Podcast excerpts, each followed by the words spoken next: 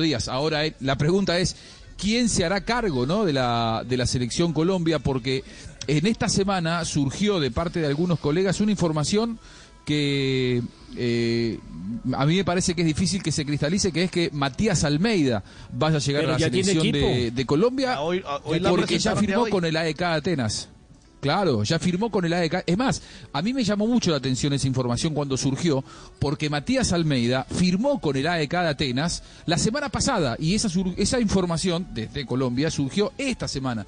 Pero, pero no, eh, es, jugad- es, es entrenador del AEK, así que ahí hay que des- descartar a uno, ¿no? No se preocupe, que Pero- ya pusieron pero a más que el Sabela a dirigir nombre- la selección Colombia, pues cualquier otro comentario por ahí pues puede salir, pero es cierto, o sea, con todo el respeto, porque no sé si Matías Almeida es buen técnico, mal técnico, pero creo que no tiene la experiencia o no tiene la experiencia para llegar a una selección, ¿no? Y en un momento complicado como es Colombia en el momento del recambio. Ahí sí, con todo respeto, yo preferiría a un técnico eh, 100% colombiano, llámese como se llame. ¿Alguno que haya dirigido selección, decís vos, o, o que sea colombiano? No, ¿Cuál, que- cuál que, sería eh, la condición? eh, no, no, digo, eh, es que escuchando al presidente de la Federación Colombiana de Fútbol, a don Ramón Yesurún, dijo que una de las prioridades era que hubiese tenido la experiencia ya de haber dirigido selecciones.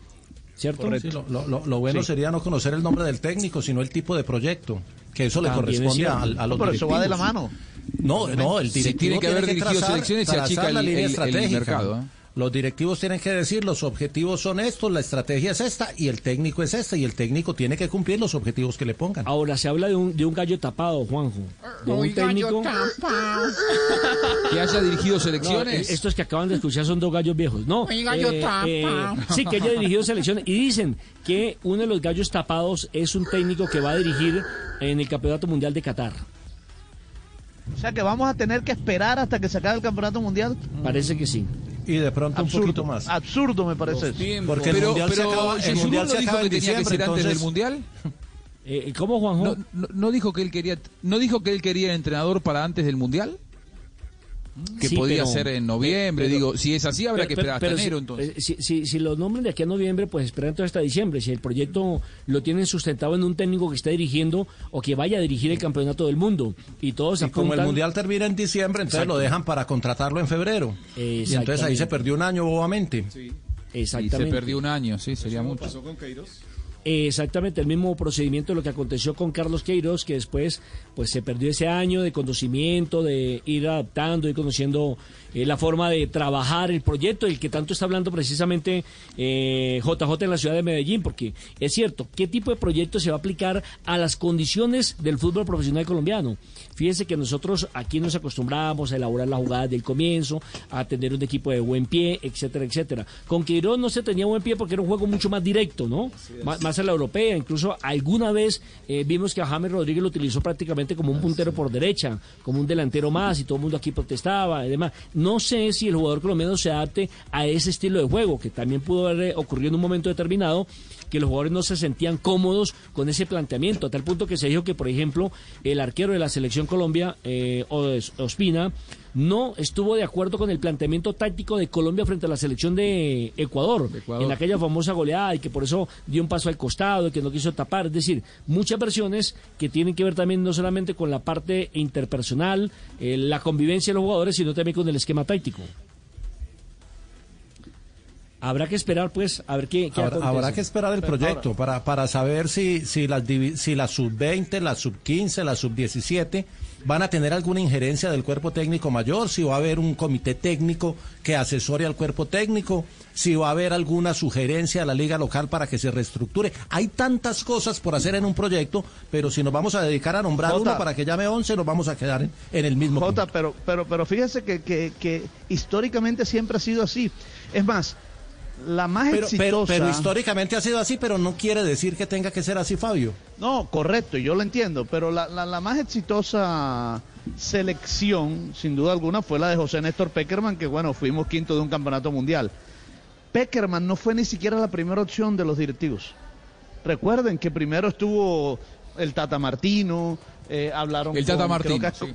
Con, Autori también hablaron 2011. y después y después se decidieron por eh, Peckerman y bueno y empezó Y, la y había negociación, en una fin. base, Fabio, había una base que había estado en Mundial eh, eh, Esa eh, base que sub-20 tenía, y que había estado en, en torneo sub-18, había estado en Tulón. Acuérdese que había una base que la trabajaron Lara y Rueda. Y entonces, Correcto. Gracias a eso se pudo cosechar. Es que de- creo que de- ese es el punto, Ahora, ese es el punto voy, que puedo no recoger. había proyecto, la semilla no había que recogió, proyecto.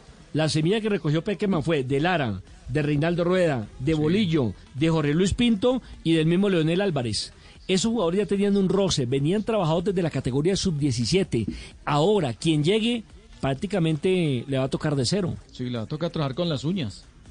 Y vamos a ver entonces. Ahora yo me va quedé sacando- enganchado con lo que marcaba. No, dale, dale, dale. No, no, no, es que ahora, ahora que viene el torneo de esperanzas de Tulón, donde va a estar Héctor Cárdenas, que va a estar a cargo también de la selección Mm. absoluta para el juego amistoso ante, ante Viratos. Entonces uno dice, bueno, ¿será este el técnico quizá? ¿Al que le van a apostar? ¿Al que le van a apuntar? Pues no, No, creo que no le apuesten a un técnico No, que está Si fuera él ya deberían haberlo designado. Claro. No, no, no, pero, yo- pero, yo pero no va a ser así. Con lo que, con- sí. No, No, ok. no, no, no va a Eh, ser así, que- póngale la firma que no va a ser así. Bueno, buscarán un técnico. Nelson lo tiró así como al pasar y yo me quedé enganchado y anoté.